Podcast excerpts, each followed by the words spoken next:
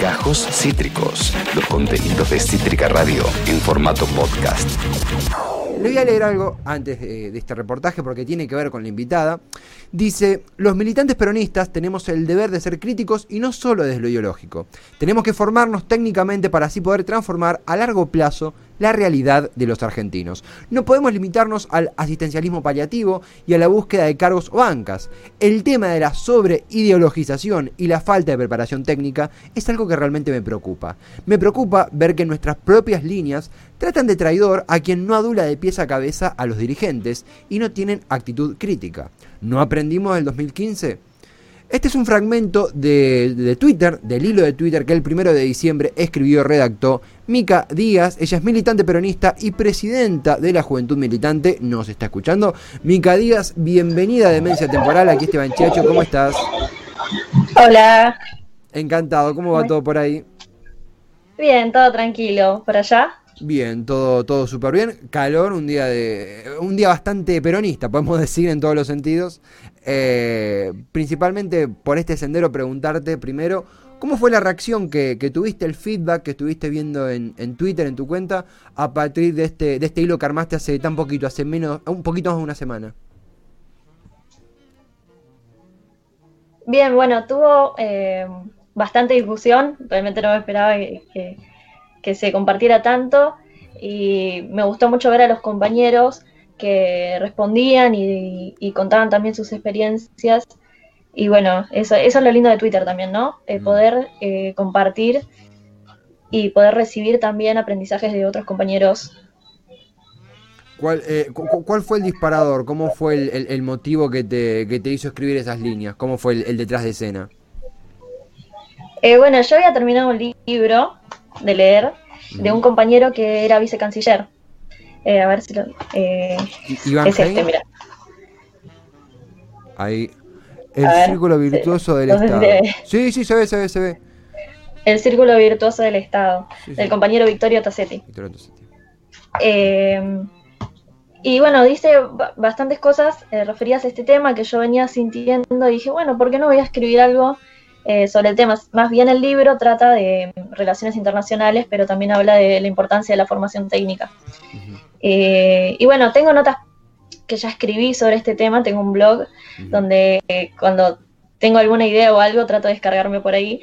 Así que surgió solo, dije, bueno, voy a escribir sobre esto, que es algo que, me preocupa y escribí y lo subí. Hay, hay varias, varias eh, partes que uno se siente identificado, por lo menos interpelado. Eh, principalmente creo que lo que más resuena es esto de eh, los traidores dentro de un movimiento, eh, a veces cuando se acerca una elección hay tanta sensibilidad. Eh, vos sos joven, tenés 18, eh, quiero decir, en 2015 éramos todos aquí bastante pequeños y ya observábamos que había esta cosa de si no se adhiera a tales formas, este es un traidor, si, si, se, no se adula totalmente, amén de la simpatía y la, y la fidelidad que uno tiene con, un movimiento. ¿cómo, ¿Cómo crees? ¿Cómo es pararse en esa situación? ¿Por qué sentís que, sentís que todavía perduran cierta no quiero decir ceguedad porque es muy fuerte, pero sí cierta consistencia en que si no se adhiera al 100%, eh, no se es un fiel al partido? Bueno, yo creo que esto también es un tema de la conducción, me parece, porque creo que, como dije en el hilo, que fue algo de que no aprendimos de 2015, ¿no? Porque eh, justamente esto de, de, no decir quizás cuando las cosas estaban haciendo mal, eh, fue lo que nos llevó en parte a, la derrota electoral, que bueno, que fue por un punto, pero en definitiva tuvimos cuatro años de Macri. Eh, la verdad es que me preocupa, me preocupa porque yo vi, eh, trato de investigar cómo fue Cristina como militante, ¿no?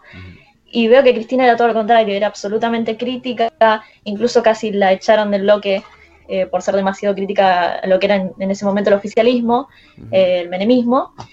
Y digo, bueno, como nosotros, que si levantamos la bandera de, del peronismo, porque para mí que decirle kirchnerismo es como dice Néstor, es, para bajarles el precio, eh, para bajarnos el precio. Entonces, eh, ¿cómo, si teniendo como ejemplo a Cristina del militante, nosotros hacemos eh, muchas veces lo contrario de, no sé, la verdad es que es un tema que es complicado, pero tenemos que cambiarlo, tenemos que ser más críticos y también los compañeros tienen que ser, em, a ver, no tienen que enojarse cuando alguien dice algo.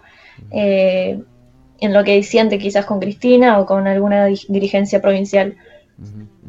Eh, hay algo inevitable también, es que en este, en este proceso, en esta nueva etapa del gobierno encabezado por Alberto Fernández, con Cristina como, como vicepresidenta, eh, uno tenía una cabeza, no sé, estoy lo, formulo como pregunta mejor porque si no es una opinión personal que, que, la postulo y ya, eh, pero en 2015 recuerdo que, que Aciolia, en enero, en enero de 2015, cuando se hablaba de que podía ir en una paso con Randazzo, bueno, que eso nunca sucedió, eh, uno recuerda que, que Scioli era asimilado como el candidato del fondo, el candidato de Clarín, el candidato de la derecha, el intruso, etc. Cuando aparece Alberto Fernández, la perspectiva había cambiado mucho e incluso desde mi perspectiva y desde mi ignoto lugar, uno observaba que había más tolerancia y entendimiento de que si nos vamos a ciertos extremismos, perdemos las elecciones, es necesario edulcorar un poco las posiciones sin perder las convicciones. A veces la estrategia no va de la mano con las ideas, lamentablemente, y uno tiene que amoldarse y también conocer y explorar, etc. ¿Cómo, qué, diferencia notaste de tu lugar, obviamente como militante, como dirigente y mucho más experimentada que quien te habla? ¿Qué diferencias notaste entre Scioli 2015, Alberto 2019? ¿Aprendimos algo en tu opinión o seguimos medio, medio trabados?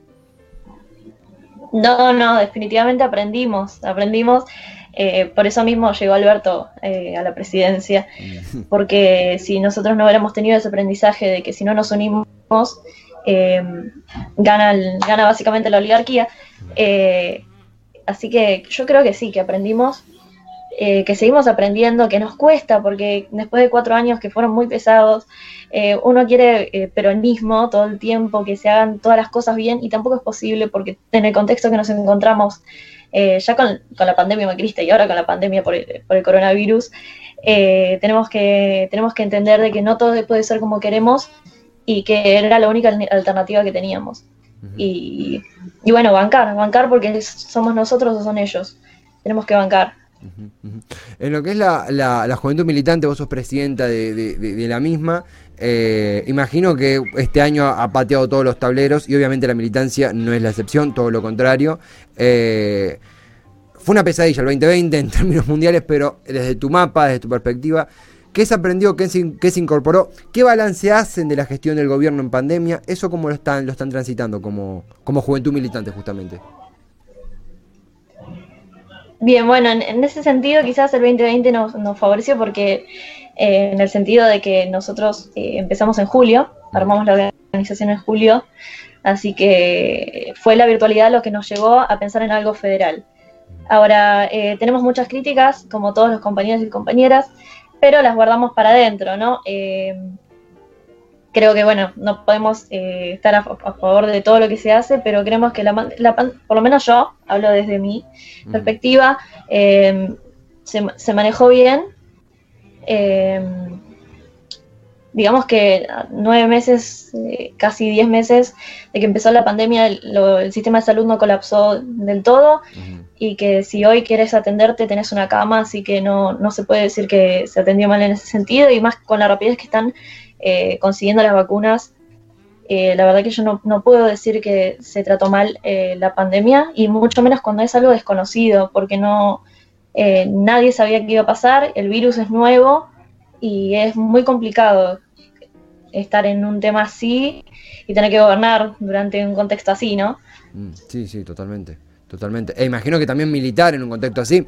La, la parte sanitaria nos excede, creo que hablo, hablo por los dos porque no, no somos del palo de la medicina, más allá de, apostar siempre por la, por la salud pública, e imagino que en sintonía, pero la militancia imagino que, que, cambia, mismo desde el lado donde el movimiento es tan importante, la calle es tan importante, el sudor es tan importante, el codo a codo es tan importante, de repente eso se nos, se nos pausó. Lo han, lo han, sí, me animo a decir, lo han padecido, le han encontrado la vuelta, se extraña igual, eso como, esa fraternidad como cambió en este último tiempo. Bueno, sí se complicó en el sentido de que uno quería salir y decir que bancar el gobierno y quizás no podíamos hacerlo eh, porque claramente no podíamos salir a la calle. Pero como esto en realidad nació, la organización nació más bien como una formadora de cuadros políticos y nació eh, a nivel federal, es decir, por más de que nosotros podamos salir a la calle no nos podemos encontrar con los compañeros porque uno vive en Tierra del Fuego, otro vive en Buenos Aires y se complica. Pero eh, recién ahora que estamos un poco más tranquilos empezamos a desarrollar actividades territoriales, eh, pero pudimos aprovechar la virtualidad en el sentido de que pudimos tener charlas, debates, pudimos hablar con diputados, con embajadores y pudimos aprovechar un poco de lo que eh, para no, a ver, no, no es que desperdiciamos el tiempo que tuvimos, buscamos una forma de poder mantenernos en contacto igual. Y, bueno, eh, se, fue complejo porque uno ve que la, quizás la gente la está pasando muy mal y no podemos salir. y bueno, sí, la verdad es que fue complejo en ese sentido, pero por suerte le encontramos la vuelta para poder hacer cosas en el medio. Micaela, eh, primero, si se están sumando ahora, estamos en conversación con eh, Mica Díaz, militante peronista y presidenta de la Juventud Militante. Eh, un poco el, disparador de esta charla fue un, hilo en Twitter que recomendamos en su cuenta, donde mencionaba justamente las perspectivas del peronismo que tenemos y que viene. no solamente hablamos de un futuro, sino del presente que transitamos. Y bueno, y justamente todos los agentes que circulan en él, desde eh, el, bancar eh, en ciertas situaciones, la crítica necesaria, lo que ella mencionaba, como la génesis está en una dirigente como Cristina, que justamente la disrupción era parte de su carrera y, de golpe pareciera que, no estar de acuerdo en algo es, pecado. Eh, comenzando a concluir, Mica, Primero y principal, Perón decía que la política no se entiende, se comprende. Y a veces uno escucha formación técnica y, hay acusaciones de durambarbismo, ¿no? Ah, no, pero esto es, lo que hacen los otros, nosotros tenemos que ir con el corazón siempre.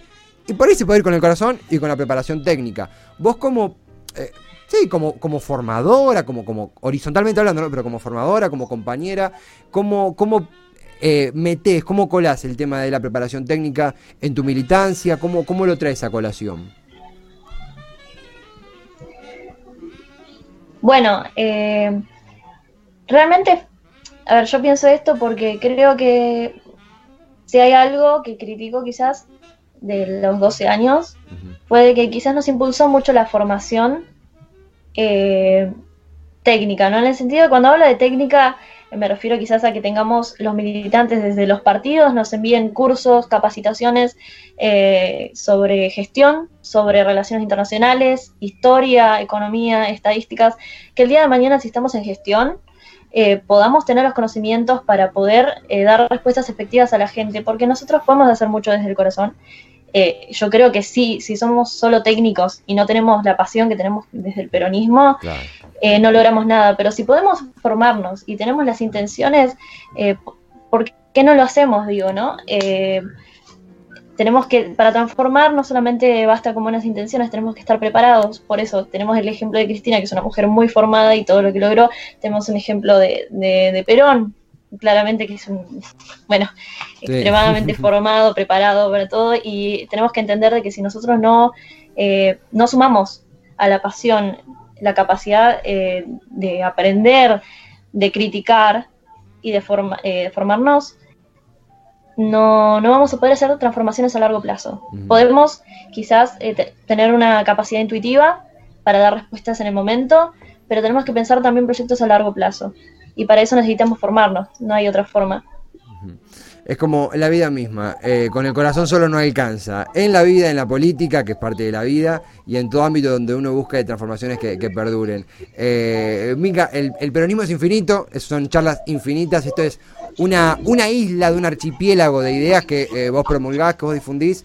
Primero queremos recomendar fuertemente, eh, eh, ya te hemos arrobado ahí en las redes de la radio, el hilo que has hecho en Twitter. Twitter es un lugar que a veces puede ser. No, no, para vos, a vos, muy tóxico, pero a veces tiene cosas muy interesantes. y el lado lindo de Twitter es ese, donde se puede hablar de política, debatir y un poquito sortear y salir de todos los trolls y todo ese pantano que a veces se junta en la red, que por suerte te ubica bastante lejos y consultarte algo que quieras comentar, alguna red que quieras difundir, algún factor que te haya quedado pendiente, lo que vos quieras decir, el micrófono es tuyo. Bueno, eh, quería decirles que bueno, están todos invitados. Eh, si quieren formar parte de Juventud Militante, que es una organización eh, política federal, complementarias. Si ustedes ya militan en la CAMP o militan en alguna organización, no pasa nada porque es algo complementario a la militancia de todos los días. Es más bien para formarse y para los que no están en ninguna organización, si hacemos actividades territoriales, no hay ningún problema de que se sumen. Eh, así que bueno, están todos invitados, todos los compañeros y compañeras. Eh, es a nivel nacional, así que no importa la provincia en la que estén. Eh, y bueno, nada, decirles a, los chicos y a las chicas que, que defiendan sus ideas, que levanten sus banderas, que si los adultos les dicen, ay, no, no, pero vos no, no tenés experiencia, no importa, tienen tiempo para, para adquirirla y lo que importa es que nosotros tenemos una ventaja, es que nosotros no ambicionamos el poder, sino ambicionamos la transformación. Y a partir de eso podemos construir un montón. Así que nada, eso, decirle a los chicos y a las chicas que, que levanten sus banderas, que defiendan lo que piensan y que recuerden que no solo construimos para nosotros, sino para, los que vienen. Bellísimo, bellísimo, Mica. Realmente RTamos eso, abrazamos eso a ti, a, todos los compañeros eh, virtuales, presenciales, donde quiera que estén a lo largo y ancho del país. Un abrazo gigante, gracias por tus palabras. La seguiremos en Twitter entonces. abrazo, compañera. Un abrazo gigante. Hasta pronto. Mica Díaz, militante peronista y presidenta de la Juventud Militante. Una semana atravesada por el peronismo, eh, siempre. ¿Qué semana no es atravesada por el peronismo? Pero eh, debo recomendar no solamente a, Mica Díaz en Twitter, sino también los archivazos que hay de, Perón en torno a la formación política y técnica en Internet. Eh, se ponen un FIFA, se ponen a jugar un FIFA y se ponen a Perón de fondo. Es una experiencia hermosa, yo lo hago una vez por semana o a veces dos, y es eh, bellísimo. Y también un saludo a la cátedra, eh, sí, exactamente, la cátedra Peronismo y Populismo de, Sociales, que estoy con un trabajo práctico ahora, lo estoy haciendo a diario, así que estoy bastante metido en tema, estoy bastante más peronista que lo habitual.